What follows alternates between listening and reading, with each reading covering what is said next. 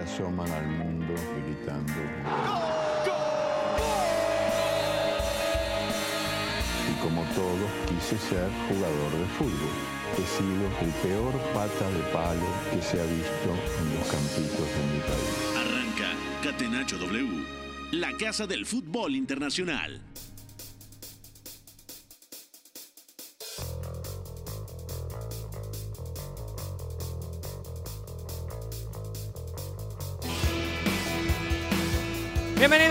Amigos de W Deportes. Esto es Catenacho W con toda la mejor información y análisis del fútbol internacional de este miércoles, que además de Champions League, todos somos felices, todos tuvimos partidos eh, para aventar, muchos simultáneos, pero aquí estaremos distribuyendo todo lo que se deriva, todo lo que se desglosa de este cierre de la, de la fecha 3, perdón, de la fase de grupos de la UEFA Champions League con equipos eh, potencias a nivel mundial, aunque a lo mejor en rendimiento no vienen de lo mejor, pero que se encontraron con el triunfo, eh, goleadas por ahí, de todo se ha vivido en esta fecha 3 de la UEFA Champions League. Agradecemos a Rodrigo Fernández de la Garza, alias Fo, en la producción, a Jorge Mata en los controles, muy efectivo como siempre.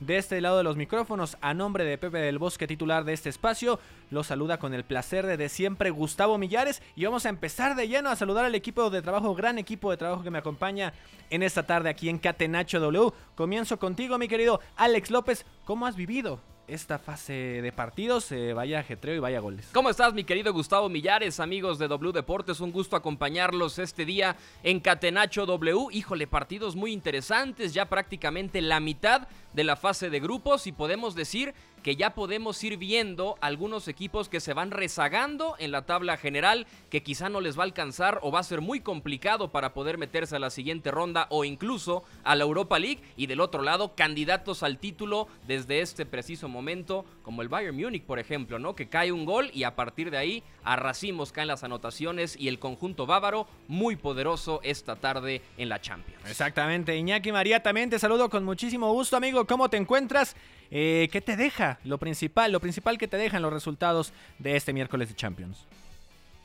Bueno, yo creo que un día para recortar distancias por parte de algunos equipos que no lo estaban pasando bien. El Fútbol Club Barcelona, yo creo que es principalmente ese equipo.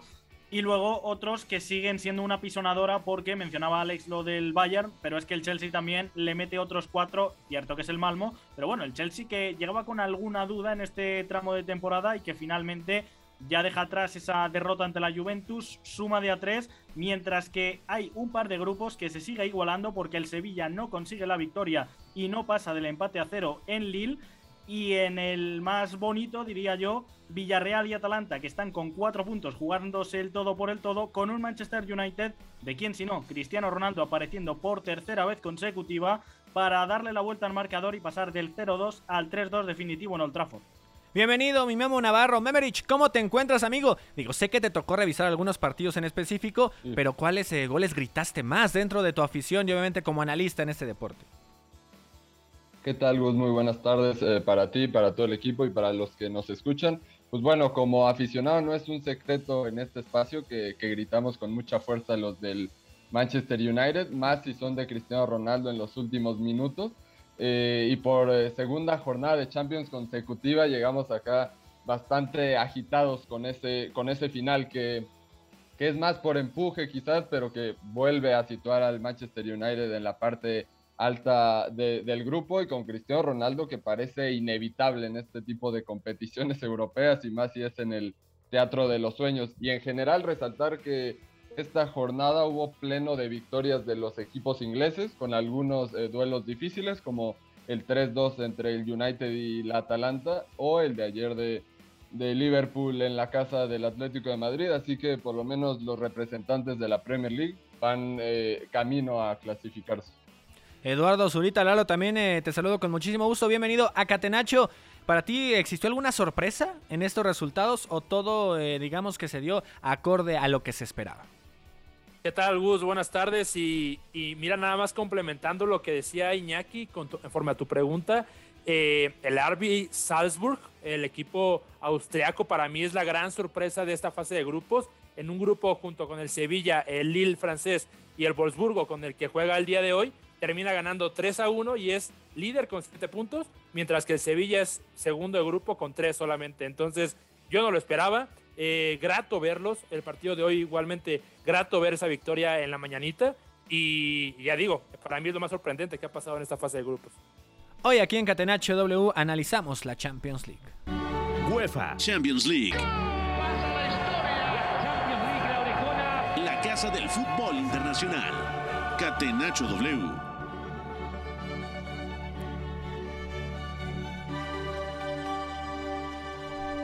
Vamos a repasar rápidamente los resultados de esta UEFA Champions League de miércoles en los partidos tempraneros. Para nosotros Barcelona derrotó 1 por 0 a Dinamo Kiev, el Salzburg eh, derrotó 3-1 a Wolfsburg. Hablando ya de los partidos simultáneos, a nuestras 2 de la tarde, Bayern Múnich 4 por 0 a Benfica, que se fue desfondando poco a poco. Chelsea por el mismo, marcador 4-0 como local al Malmo de Suecia.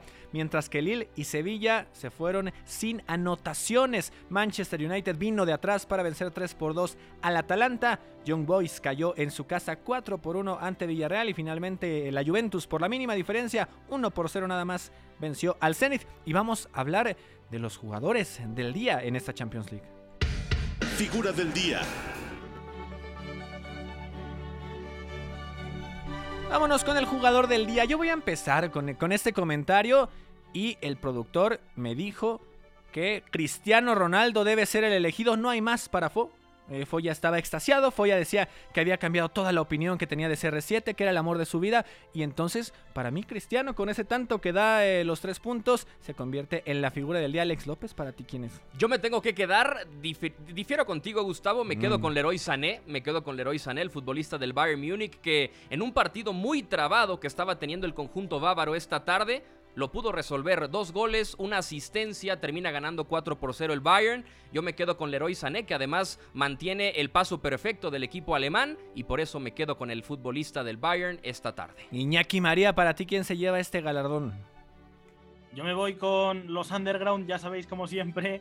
eh, me duele tener que ser el underground, pero eh, como decía Zurita, ese Salzburg yo creo que debe tener un reconocimiento por esos siete puntos y hoy se saca un delantero que muchos no conocíamos. Se habla sobre todo de Adeyemi, que también marca, pero Okafor aparece ahí con un doblete. Los dos a balón parado en remates de, de córner. El Wolfsburg no ha defendido bien esa faceta, pero más allá de los dos goles, que son lo importante para sumar, el delantero suizo, que me parece ha hecho un partido muy completo, jugando fuera del área, activando compañeros y por lo tanto creo que por trascendencia también es uno de los nombres de la jornada, al igual que me vais a permitir un bonus track, Gerard Moreno, que vuelve al Villarreal, marca en Liga, vuelve al Villarreal en Champions, gana el Villarreal y con un doblete suyo.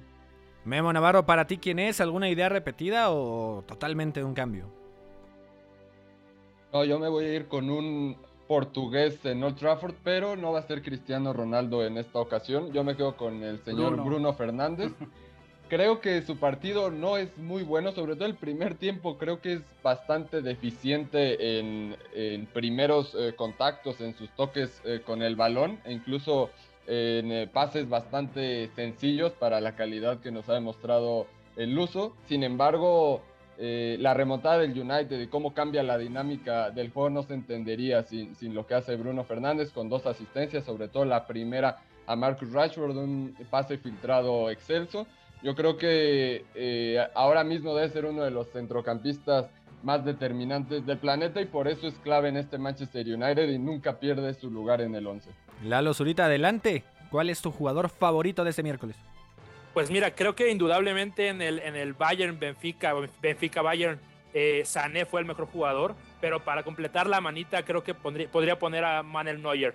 Eh, eh, es cierto que el partido hasta el minuto o hasta el ter- tercer tercio está 0-0 y como dice Memo, no se podría explicar si no es por el portero alemán que en dos ocasiones hace paradas que no existen, que en verdad pocos arqueros pueden hacer en todo el mundo y bueno, a partir de ahí le permite a su equipo llegar vivo y ya después vienen los cuatro goles donde Leroy Sané se sale.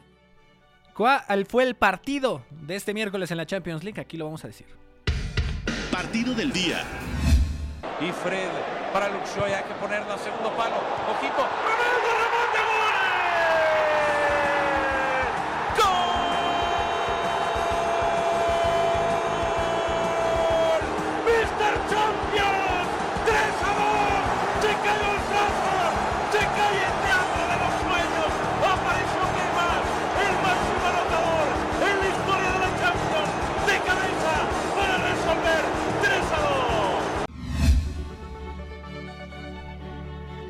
Ahí está este partido del Manchester United que termina venciendo 3 por 2 al Atalanta. Digamos que espectacular, ¿no? Y parecía que este equipo de los Red Devils iba a seguir, pues digamos, con las mismas eh, críticas, eh, ya venir de no sumar de a 3 en la Premier League en dos partidos, aunque había ganado también su partido anterior de Champions. Sabemos que con estos equipos y lo de Solskjaer las críticas van a existir siempre, mi querido Memo Navarro. ¿Cómo notaste este partido, las generalidades del encuentro? Porque ganó con gol de Cristiano Ronaldo. Sí, un partido con mucho dinamismo en general, muy eléctrico por lo que proponen ambos equipos de ida y vuelta, pero en términos generales eh, me pareció uno de los mejores partidos o quizás eh, menos peores, eh, como se suele llamar, eh, partidos del United este, este curso porque entendió eh, bastante bien el encuentro, esta vez no estuvo tan acertado eh, frente al marco, Rashford falló alguna al travesaño, también lo hizo McTominay y en general eh, tuvieron varios eh, tiros a puerta. Eh, sin embargo, los goles del Atalanta fueron o, cayeron por los mismos errores de siempre que aqueja el, el equipo de Solskjaer. Primero el seguir a Zapacosta, este retroceso de los extremos del United, por ese lado Rashford, que no hace la marca de la mejor manera, y luego a balón parado, que también es otro asterisco hasta ahora en la, en la gestión del, estratega noruego. Sin embargo, ya para la parte complementaria, creo que es clave lo que ya mencionaba de Bruno Fernández, que encuentra más y mejores eh, zonas donde recibir el balón, donde hacer más daño. Y los cambios también hay que decir que, que ayudan mucho, tanto en la energía, con, con este ímpetu que te inyecta eh, tipos como Edinson Cavani, y también por cómo se reparten las funciones con Cristiano Ronaldo que a veces uno caía a la banda, el otro pisaba el área y después intercambiaban. Así, después de un, eh, de un rebote en, en, un tiro de esquina, fue que cayó el, el 3-2 de, de, El Bicho, de Mr. Champion. Sin embargo, a pesar de este sufrimiento, creo que el United eh, toma oxígeno y lo hace con un buen partido no sabemos eh, qué tanto pueda eh, augurar un, un, buen futuro cercano, qué tanto puedan cambiar las cosas a partir de este momento, pero sí que, que, la actuación en términos generales me parece buena y la victoria merecida.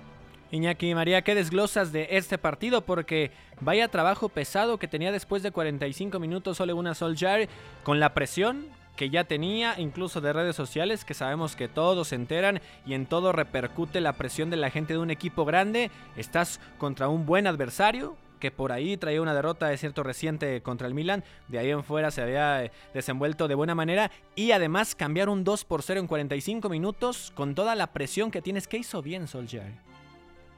Sobre todo yo creo que las individualidades vuelven a aparecer. Lo que comentaba Memo, mmm, hablamos de Cristiano Ronaldo porque es el más resolutivo probablemente del planeta cuando se pone la camiseta con el logo Champions, pero es que Bruno Fernández también tiene una capacidad para inventar y dibujar algunos últimos pases, ya lo hemos visto, de hecho en el primer gol de los Diablos Rojos que es que son dos jugadores diferenciales, son dos jugadores de otra categoría y dos jugadores que no tiene el Atalanta por mucho que haya partidos donde sea más equipo que los de Solskjaer. Me quedo también con la insistencia de Marcus Rashford, que se le está criticando bastante. Yo he tenido el partido en un segundo plano, me he centrado más en el del Sevilla, pero aún así, cada vez que atacaba el Manchester United cuando peor lo estaba pasando, era porque aparecía el 10, porque aparecía Marcus Rashford, y al final, aunque falla tres, incluso una se le hace muy de noche, creo que debemos reconocerle que el que la sigue la consigue y en este caso él ha sido quien ha iniciado la remontada por parte del Atalanta. Decir que me ha sorprendido y me ha parecido un plan que no se adecua a lo que debe ser la DEA, meterse tan atrás, cierto que verte contra este tipo de monstruos enfrente y ser una Atalanta, que no dejas de ser un equipo, un invitado, un infiltrado en Champions, creo que no le ha beneficiado el meterse tan atrás y que además se ha encontrado con la mala suerte de que le han llegado muchas lesiones atrás. De Miral se tiene que ir sustituido al descanso tras marcar. Marten de Ron, que había sido titular ahí también por las ausencias de Jim City, Toloy. Creo que hay varios factores que no han permitido a Gasperini mostrar su plan A, pero aún así creo que podría haberse mostrado y no se ha hecho. Y también por otro lado, Eduardo Zurita, eh, comentar eh, la forma en la que el United tenía que imponer condiciones en este grupo a final de cuentas, porque venías eh, únicamente como tal con tres puntos, sabías que tienes la responsabilidad como el más poderoso contra Atalanta, su rival de esta tarde para nosotros, Villarreal y además Young Boys. Entonces creo que era una obligación como tal sacar el resultado. Totalmente, al, medio tiempo, de hecho, el, equipo de Manchester se encontraba en último lugar de grupo, ¿no? Y con la derrota que tuvieron el fin de semana pasado eh, en Leicester y la derrota que estaban teniendo el día de hoy, creo que el panorama se ponía muy complicado para, para Ole Solskjaer, el, entrenador noruego del Manchester United, y con esto lo logran salvar. Como dice Memo, yo no estoy seguro de que, de que esto augure una mejoría en el equipo total pero definitivamente le da, le da aliento, le da trabajo, le da continuidad unos días y, a ver cuántas semanas sigue aguantando el noruego ahí. Vamos a pasar eh, con otro partido ya eh, después de esta gran victoria de los Red Devils. Nos vamos a Barcelona porque le pegó 1 por 0 a Dinamo Kiev. Levanta Jordan.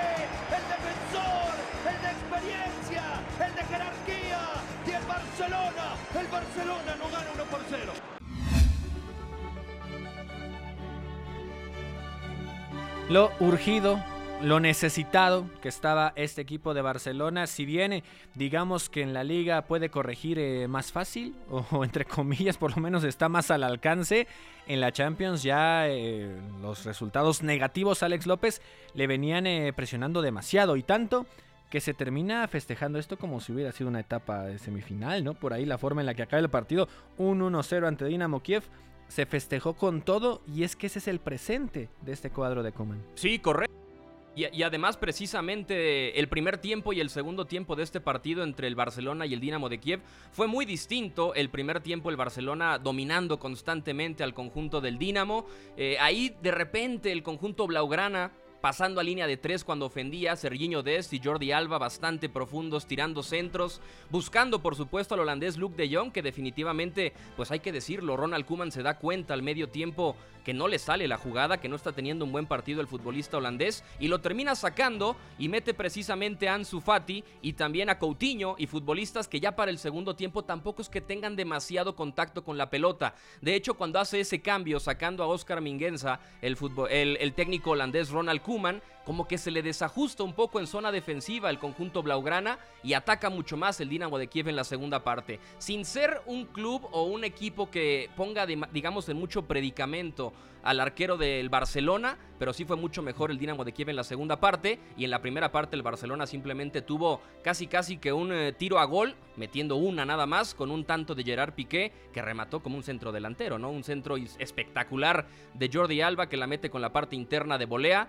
Un buen partido del Barcelona en la primera parte y un partido que dejó mucho que desear en el segundo tiempo. Sí, mucha, a lo mejor hay juventud en algunos de los jugadores que más vislumbran eh, buen futuro, ¿no? En este cuadro eh, culé Eduardo Zurita, se presentan a lo mejor situaciones en el ataque que no son normales en el Barcelona, ¿no? Y a lo mejor tener a Luke de Jong de centro delantero, las críticas que puedan llegar, el hecho de que Piquete termine resolviendo el juego con una gran, magnífica definición que parecía que no es un defensa central y voltea la sátira, las críticas a Luke de Jong a decir quién remata mejor, incluso de, de todo se va a vivir en el entorno de Barcelona, pero respira. Y haya sido como haya sido Barcelona, sumó tres puntos Eduardo Zurita creo, creo que es lo único bueno que puede sacar el día de hoy, ¿no? Eh, que, que, ganó, que se sumó en este grupo que afortunadamente se vuelve a apretar, dada la también derrota de, del Benfica con el Bayern Múnich, porque, y Alex no me va a dejar mentir, es un partido horrible. Aquí siempre nos gusta eh, recomendar diferidos, este no lo vean por nada del mundo, probablemente para dormir al rato en la noche. Eh, no, no, es, no es especial en ninguno de los sentidos, incluso me quedé con la misma sensación que eh, la jornada pasada, en donde el fin de semana en liga el Barcelona gana, ilusiona un poco, Kuman movió un poco las piezas y, parece que puede empezar a construir algo y el día de hoy no se ve nada de eso, ¿no? cambian algunos intérpretes, lo de Luke de Jong me parece que es lo principal y claro que afecta a este juego que ya no puede proponer el día de hoy a comparación del domingo. Y, bueno, a partir de ahí, afortunadamente vino el gol de Piqué, porque más allá de eso, incluso con la entrada de Ansu Fati o del Kun eh, en el segundo tiempo, como bien menciona Alex, eh, el conjunto Blaugrana empeora, que de hecho es una de las más grandes críticas que yo creo que se le puede hacer al director técnico holandés. Eh, los segundos tiempos siempre son peor para el club Blaugrana. Entonces, afortunadamente esos tres puntos están en la bolsa y tiene mucho por mejorar todavía el Barcelona.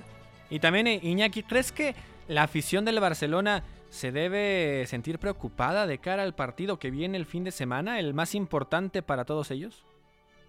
Yo creo que sí. Es evidente que el Fútbol Club Barcelona no pasa por un buen momento y es evidente que este Real Madrid tiene también algunos errores atrás y propios de su categoría, pero arriba el Real Madrid ahora mismo tiene bastante pegada para hacerle daño a este Fútbol Club Barcelona. Decir que lo que he podido ver me ha gustado Gerard Piqué, eh, siendo un futbolista bastante agresivo en el duelo con Supriaga, el joven delantero que ha formado hoy eh, en el equipo de Luchescu como referencia y que ese Gerard Piqué es eh, la figura que está llamada a dar un paso adelante a nivel defensivo porque recordemos eh, Ronald Araujo vuelve de lesión con Uruguay y se va a perder unos cuantos partidos, entre ellos el clásico de este domingo, y por lo tanto Gerard Piqué, que venía en un nivel bastante dubitativo, creo que más allá del gol, ha dejado un partido para agarrarse un poquito a la ola optimista dentro de lo que ha sido, como decía Zurita, un partido bastante flojo de un Fútbol Club Barcelona que yo creo ha tenido oportunidades para cerrarlo. El Dinamo Kiev ha tenido incluso pérdidas en campo propio que otro rival en Champions te castiga y el Fútbol Club Barcelona, a falta de juego, creo que debe dominar bastante más el aspecto ofensivo. Y vámonos con otro partido rápidamente antes de ir a la pausa porque Villarreal se impuso por goleada 4-1 al Young Boys.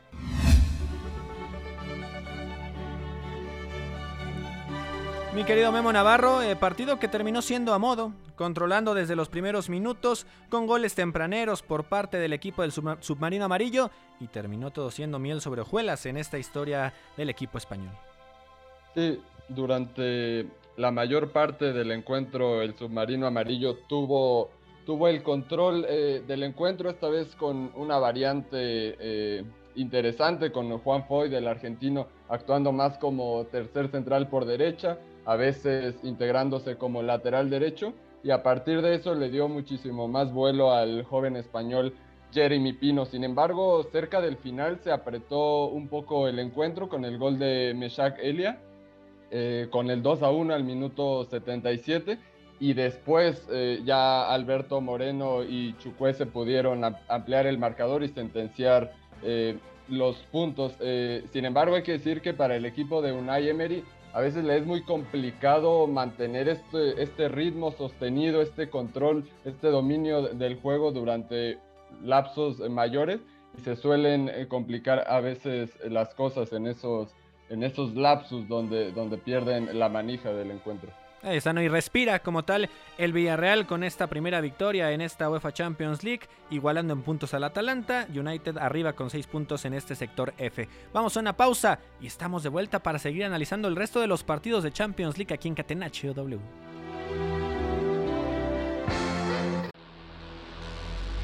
Lo que para mí es el fútbol. Éramos todos muy amigos, nos gustaba jugar juntos, la pasábamos bien reunidos, intentábamos hacerlo lo mejor posible, atacar mucho y luego recuperarla con la ilusión de volver a atacar. Hasta el Choco Bonito supo rendirse ante la estrategia invencible. Catenacho W, la casa del fútbol internacional.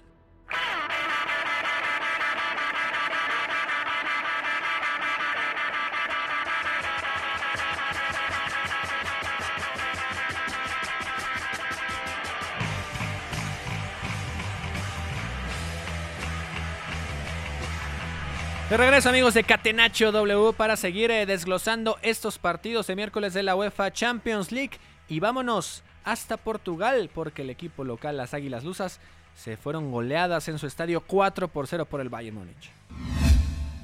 ¡Sané! ¡Golazo! ¡Fraquito! ¡Gol! ¿Dónde la pusiste, el héroe? ¡Golazo del Bayern Múnich! La colgó de un ángulo Leroy Sané en el tiro libre. Tremendo remate de Leroy Sané. No llegaba nunca el alemán arquero del Benfica porque la colgó del ángulo Sané. Gana el Bayern. Hace los deberes el equipo de Múnich.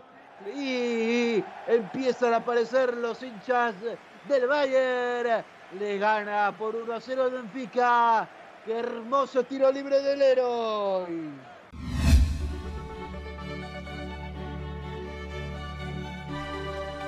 4 por 0 termina ganando el Bayern de Múnich en un partido que parecía que se le estaba complicando desde la perspectiva de no poder clavarla, ¿no? En el primer eh, tiempo y en el segundo los postes empezaron a aparecer, el VAR empezó a intervenir, digo de manera justa y no es algo inmerecido, pero parecía que el Bayern Múnich se empezaba a desesperar y hablo simplemente eh, de la mentalidad, no del funcionamiento, porque sabemos que este equipo de Nagelsmann difícilmente pierde los cabales y empieza a atacar en bloque y sabe perfectamente en qué momento abrir a las bandas y termina por convertirse en un equipo muy muy peligroso que por más que Benfica, que venía con buena participación en esta Champions League, que venía todavía sin perder como tal un partido, tenía la máxima prueba que le restaba en esta primera vuelta de la fase de grupos y termina por ser eh, muy complicado que aguantaran. Y también es una realidad que Bayern Múnich con el poder eh, de Sané, de Lewandowski, lo que te hace Müller, también en uno de los jugadores más inteligentes que existen, además del desequilibrio que pueda tener Coman, se vuelve algo impredecible por momentos en qué forma te pueden hacer daño.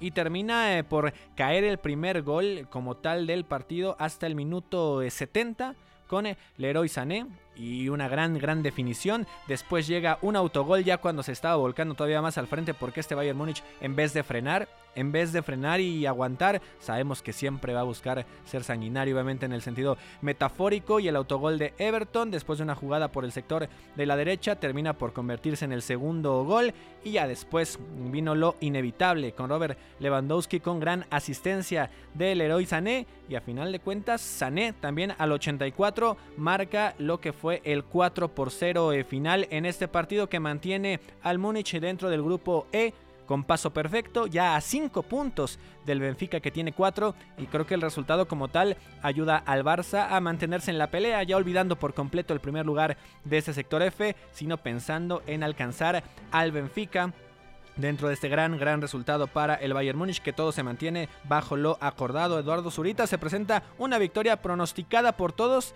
que se alargó eh, a los eh, instantes finales, digamos, del partido para concretarse una goleada. Sí, una, una victoria pronosticada, pero que no deja de, de, doler hasta cierto punto, sobre todo por la actuación del Benfica. Eh, creo que se había mostrado muy bien durante sobre todo el primer tiempo.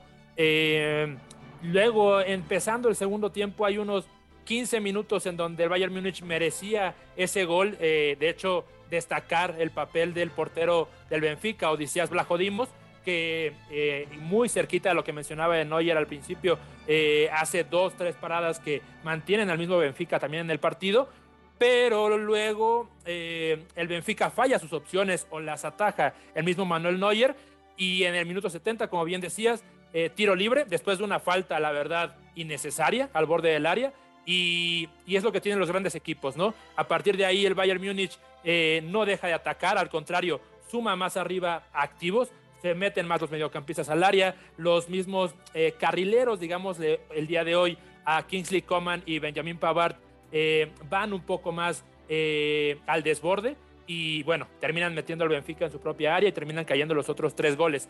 ya digo, para mí era, es inmerecido el 4-0, probablemente 1-0, 2-1 podría haber reflejado un poco más el trámite del partido, pero, pero es eso, el Bayern Múnich seguramente es de los conjuntos más eh, en forma en Europa, probablemente se vaya a poner más en forma todavía mientras avance la temporada eh, y el conjunto entienda completamente lo que Julian Nagelsmann quiere impregnar.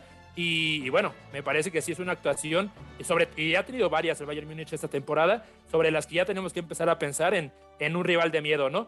Para, para el plano individual, me gustaría sí mencionar al uruguayo Darwin Núñez del, de parte del Benfica, que eh, en este escenario de partido en donde el Benfica eh, se defiende mucho y muy bien, hay que decirlo también, con el renacimiento de Bertongen, de Otamendi, con Lucas Verísimo, eh, al ataque, Darwin Núñez y Rafa Silva, uno a su modo y el otro un poco más escurridizo, mantienen vivo el peligro en la portería de Manuel Neuer y, mantienen al Benfica ahí metido, ¿no? creo que son dos jugadores que ya los hemos estado mencionando constantemente en estas jornadas de Champions y probablemente den un salto a, un equipo mucho más grande eh, próximamente. Y del otro lado, bueno, lo del Leroy Sané, que ya lo mencionó Alex, ya lo mencionaste tú, eh, creo que esa posición un poco más en carriles interiores, contrario a lo que los conocíamos o lo que le habíamos visto en el City, por ejemplo, en, banda, eh, le ha beneficiado mucho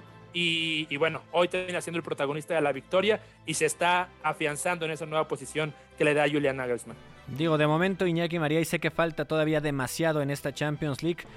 Debemos ver al Bayern Múnich como uno de los principales favoritos o tal vez el principal favorito. Sabemos que en esta temporada donde acumula innumerables victorias por ahí, un descalabro todavía hace algunos 15 días que sorprendió contra la Eintracht, pero este es el equipo más poderoso actualmente en la Champions Iñaki.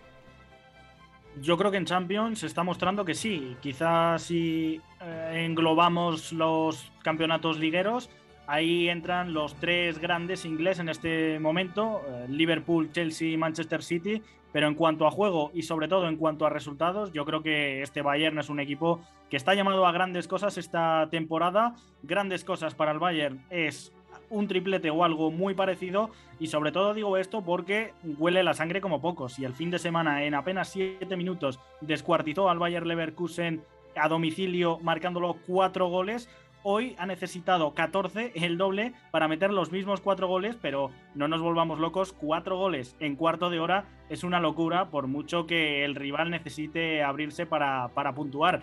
Y un último apunte también, esto ya un poco más alejado de lo futbolístico, Lucas Hernández, que estuvo en España hace apenas dos días, eh, que ya como dijimos por aquí, tiene una denuncia y, un juicio que se celebró y le condenó a prisión. Eh, tiene que entrar la semana que viene, parece que no lo va a poder evitar y aún así, dos días después, Nagelsmann le da la confianza de ser titular en el lateral izquierdo de este, de este Valle.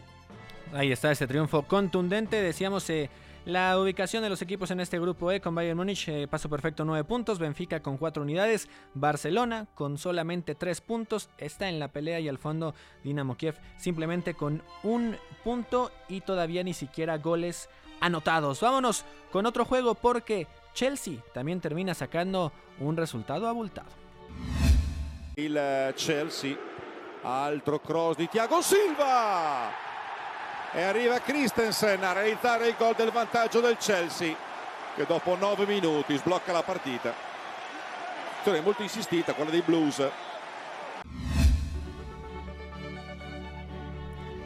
4 por 0 termina ganando Chelsea este partido al Malmo de Suecia en un cotejo que simplemente tuvo un dueño, un único dueño como tal. El Chelsea aprovechando desde el inicio las oportunidades, algo así como lo que pasó con Piqué, se presentó con eh, Andreas Christensen, el central danés, que termina marcando un gol con gran definición. También desde el minuto 9, eh, traspase de Thiago Silva. Después al 21 llega un tanto de penal la especialidad de Jorginho para ampliar esa ventaja y se empezaba a generar también un problema para ahí para el cuadro de los Blues porque el resultado está perfecto como tal, sin complicaciones acorde a lo que se esperaba. Después llegan por ahí problemas físicos de Lukaku, eh, alguna falla por ahí eh, garrafal de Timo Werner y también tiene que salir al minuto 44.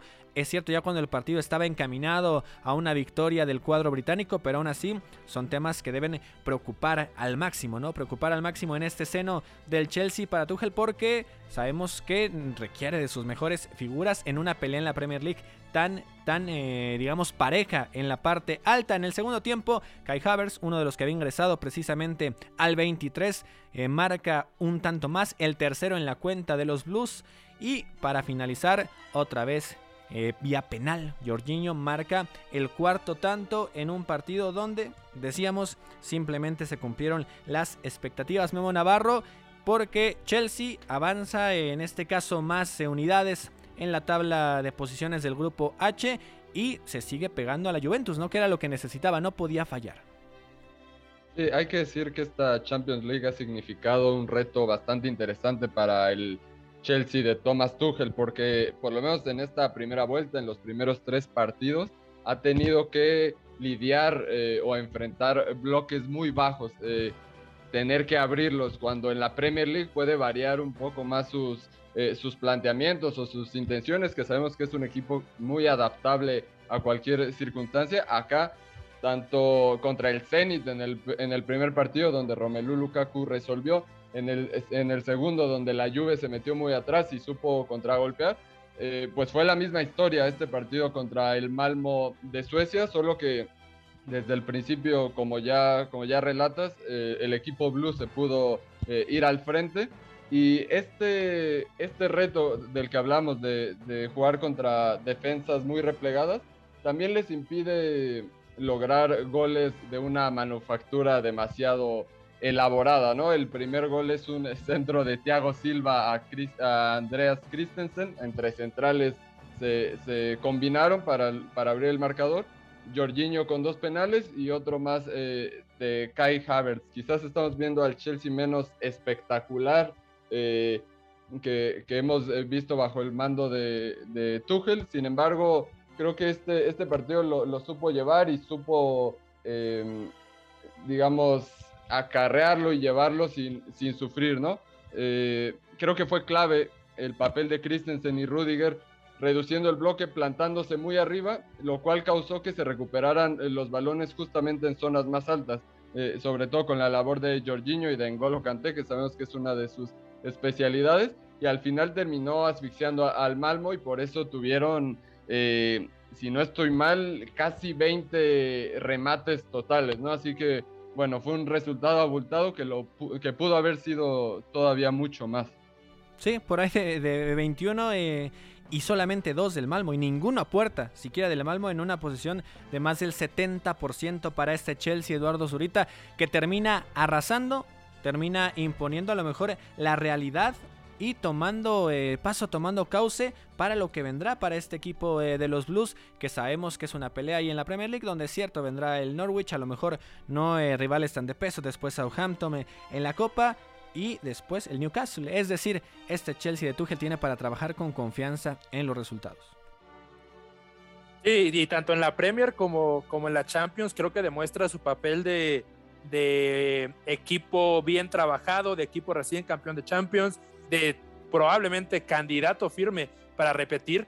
Eh, como decía Iñaki, yo creo que los, los equipos ingleses son los que más presentan o más firme candidatura tienen y, el Chelsea, bueno, lo demuestra ante un Malmo que, como decíamos hace rato, esta era una victoria esperada o derrota esperada para el Malmo y, bueno, el Chelsea sabe sacar el trámite y se afianza en su forma de juego para no perder eh, a ninguno de sus activos, ¿no? Ninguno de sus jugadores. Sí, exactamente. ¿no? Y vamos a pasar ya con otro juego de este miércoles de intensa actividad, porque jugaron Lille y Sevilla.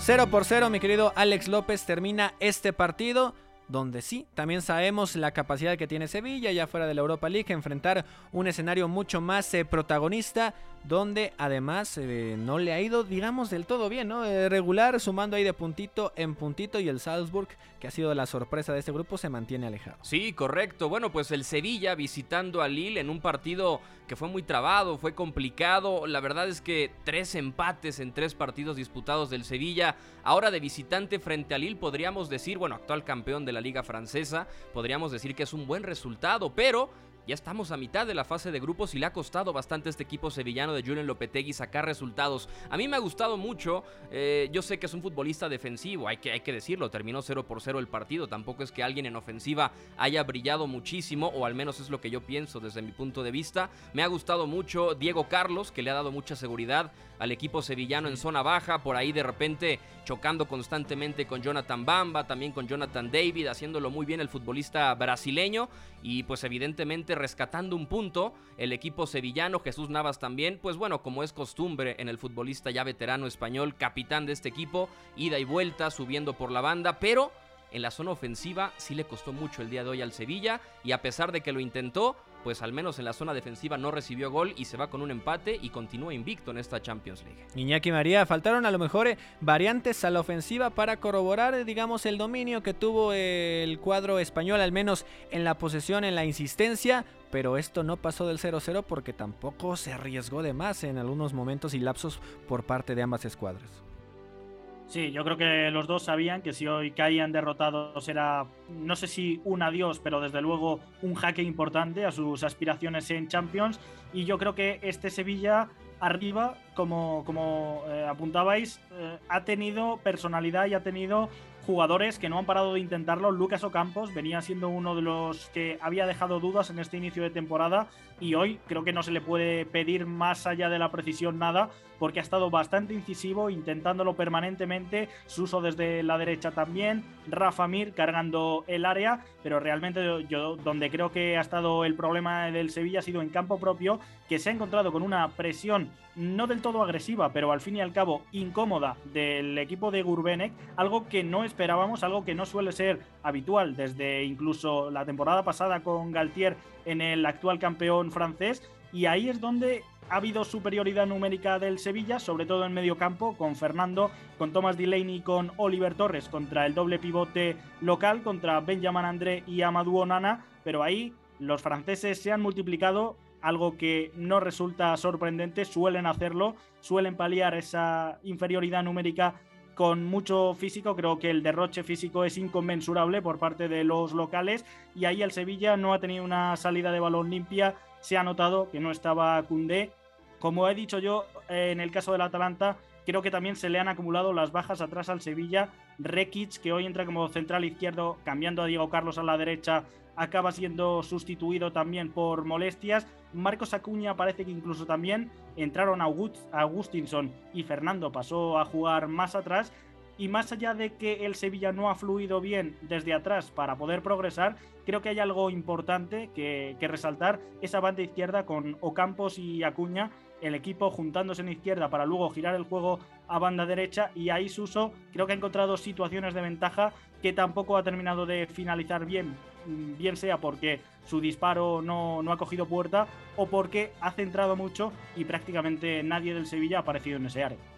Y también hay que comentar, Emo Navarro, que Sevilla debe empezar a distribuir eh, también energía. Eh, ¿Tú consideras que el plantel que tiene puede ser vasto para pelear en ambos torneos porque la exigencia está a tope. Se puede entender perfectamente que el grupo de la Champions League, donde está Salzburg, la sorpresa, el caso de Lille, su rival de hoy al Wolfsburg, a lo mejor no es de lo más eh, denso, pero volteas a la liga y también está peleando ahí, a la par del Real Madrid y arriba incluso de otros que se consideran favoritos. ¿Le puede alcanzar este equipo sevillano?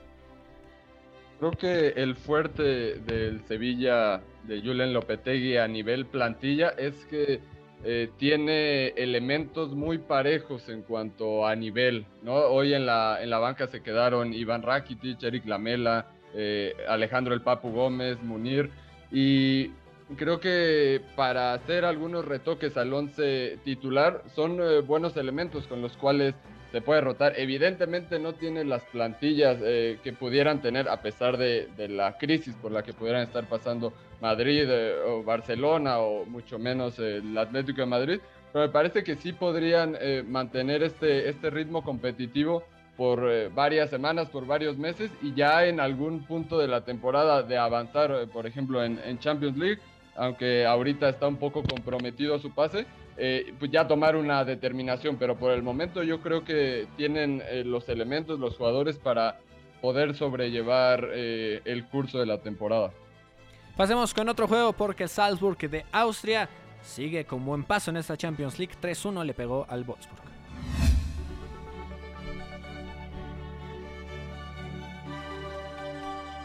3 por 1 termina ganando el conjunto austriaco al cuadro alemán.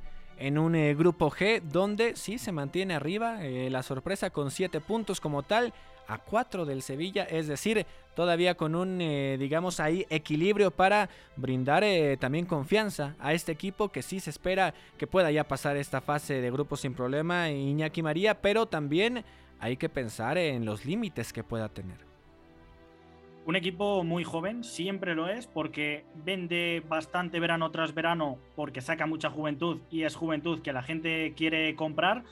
Y en vez de irse al mercado, tira de su cantera, sin ir más lejos. El técnico, Matías Jaisle, es el ex del, del Salzburg juvenil, el que jugó la, última Youth League que se disputó y llegó a semifinales con varios de los hoy presentes en el 11, se conocen de sobra, eso sí, pese a su juventud, y tienen un desparpajo que les está funcionando de maravilla desde el día 1. Comentabas tú esa renta de 4 puntos, Gus. Ojo, porque de no haber sido porque en esa jornada inaugural eh, fallan dos penaltis, hablaríamos de que tiene pleno de victorias y que, del, que el Sevilla, que actualmente sin conocer la victoria en un grupo a la baja es segundo, habría hecho que el equipo austriaco estuviera prácticamente clasificado para octavos. Aún así, tiene una muy buena renta y tiene un juego que, que despierta interés por el, por el público neutral, porque ya digo, ataques muy verticales, a diferencia de un Wolfsburg que no está pasando por un buen momento que hoy a mí me ha parecido excesivamente pragmático. Siete partidos con este sin ganar, se dice pronto, después de un gran arranque liguero con cuatro victorias consecutivas. Fuera de la Copa también, el equipo de Van Bommel por alineación indebida, haciendo un, cambio más de los permitidos. Así que un equipo en crisis que hoy no ha sido capaz de controlar a este tipo de, talento escurridizo del Salzburg. Ya decíamos antes, doblete de Okafor, gol también de Adeyemi para abrir la lata y en medio campo que los Brendan Aronson, eh, incluso Mohamed Camara, que creo que no ha tenido su mejor día, han mandado más de lo que le gustaría al equipo alemán y por su parte invicto el equipo austriaco, así que como apuntaba Zurita antes también, para mí la revelación es lo que va de Champions. Sí, Eduardo Zurita, porque además al ataque eh, dos eh, juveniles que con doblete y un tanto, como es Okafor, apenas 21 eh, años, y el tema de Adeyemi, que también mostró una buena definición ahí en el mano a mano, 19 añitos por ahí el Teutón, ¿no? es decir, un equipo que potencial tiene y mucho, no sé qué tanto en pensar ya en partidos de eliminación directa, pero esta fase ya la está librando. Y de hecho podemos sumar ahí al tridente, si lo queremos llamar así, al norteamericano Brendan Aronson, que, que llega de la MLS hace poco. Y bueno, ya es, digamos, el mediapunta titular del equipo. Y, listo. Como dices, joven, eh, todo el equipo en general, no superan el promedio de más de 22 años eh, entre todo el 11 titular. Y, como dice Iñaki, al final creo que más de un, una desventaja está siendo un atributo que están explotando bien y que los equipos que se enfrentan a ellos quedan sorprendidos por el ritmo de juego que, que imprimen, ¿no? Eh, ahí nada más para dejar el datito, decía ya Iñaki la racha de partidos que el Wolfsburgo tiene sin conocer la victoria y en cambio el conjunto austriaco no pierde desde que ha empezado la temporada 2021-2022 eh, ni en Liga, ni en Copa de Austria, ni en la misma Champions y ya tiene 20 partidos eh, que empezó la temporada y que no ha conocido la, derrota. Ahí está, ¿no? y el partido eh, que nos falta por mencionar únicamente de, esta Champions League, perdón, Juventus le pegó al Zenit a domicilio 1 por 0 con tanto solitario al minuto 86. Estaba saliendo de control ya esa circunstancia para los de Turín de Dejan Kulusevski, el sueco, y termina marcando esta victoria que la Juve obviamente la necesitaba para seguir con el paso eh, perfecto, que sabemos que la pelea va a ser con Chelsea y por ahí Zenith buscaba dar esa sorpresita para cerrar un poquito el grupo, pero termina este sector H ya con Juventus, me parece afianzado y nadie lo va a quitar de la siguiente fase con 9 puntos, Chelsea 6, Zenit 3 y Malmo se queda todavía sin puntos, incluso sin goles, con 11 tantos encajados. Vámonos con lo que sigue ya para cerrar porque viene la previa. UEFA Europa League. La casa del fútbol internacional. Campeones de la UEFA Europa League. Catenacho W. Ahí está rápidamente Memo Navarro. Mañana se disputa también lo que es la tercera eh, fase de la fecha de grupos de esta Europa League con presencia mexicana, o al menos así esperamos, ¿no? El partido del Nápoles, de los que más puede interesar acá. Sí, el, el Napoli que enfrenta o que recibe al Legia Varsovia y también uno que yo recomendaría eh, sería el West Ham contra el Genk de Gerardo Arteaga. Además, el West Ham me parece un equipo bastante divertido que parecía que no se iba a decantar tanto o a, enfocar sus mejores piezas a esta competición europea y, así priorizar la Premier League pero por ahora están eh, poniendo a su mejor cuadro en la mayoría de los encuentros, así que ese podría ser un buen platillo para la tarde del jueves. Ahí está, eh, ya nos vamos, estamos llegando al final de este Catenacho W. Iñaki María, eh, tu partido eh, predilecto del día de mañana de la Europa League. Pues mira, yo voy a apuntar uno que seguramente nadie escogería y aquí va mi recomendación, la Roma, que viaja hasta Noruega para enfrentarse al campeón, al Bodo Glim, que es un equipo desconocido para muchos, de los más norteños de toda Europa y que la temporada pasada promedió casi 3,5 goles por partido en la Elite Serie en Noruega, 103 goles en apenas 30 partidos, así que yo creo que Mourinho tiene un hueso atrevido y duro de roer en el día de mañana. Alex López, ¿cuál es tu partido? Nos vamos. Yo me quedo con el Real Betis recibiendo al Bayer Leverkusen por el liderato del grupo G, los dos equipos con paso perfecto. Me quedo con ese partido, el Betis de España contra el Bayer Leverkusen de la Bundesliga. Eduardo Zurita, nos despedimos. Algunos problemitas con la comunicación de Eduardo Zurita. También muchas gracias. Memo Navarro, ya nos habéis dicho algunos de los partidos. Gracias, Gus. Que tengan todos muy buena tarde. Fuerte abrazo. Gracias a Rodrigo Fernández de la Garza, alias Foe, en la producción. A Jorge Mata en los controles. A nombre de Pepe del Bosque, titular de este espacio, se despide de ustedes Gustavo Millares. Hasta la próxima. Hay una relación entre la práctica del cuerpo que se expresa en las manos y el cerebro, pero el fútbol ha suprimido esto. De modo que se trata fascinantemente de un ejercicio que nos devuelve en el tiempo a lo que fuimos en el origen, pero también una vez que nos aficionamos a este juego, nos regresa a la infancia, al niño que fuimos. Gracias por sintonizar Catenacho W. Entonces el fútbol es en ese sentido una maquinaria para regresar en el tiempo en un doble sentido. Por W Deportes, la frecuencia del fútbol internacional.